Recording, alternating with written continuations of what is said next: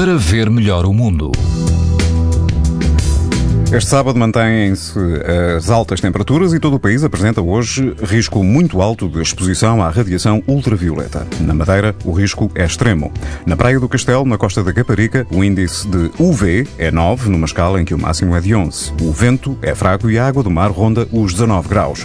Mais a norte, na Praia do Cabo do Mundo, em Matosinhos, o vento sopra fraco, moderado e a água ronda os 16 graus. O índice UV é 9, ou seja, muito alto. Se estiver no Algarve, na Praia do do cabeço, o risco de exposição aos raios UV também é muito alto. A água do mar chega aos 24 graus e prepare-se para algum vento, mas moderado.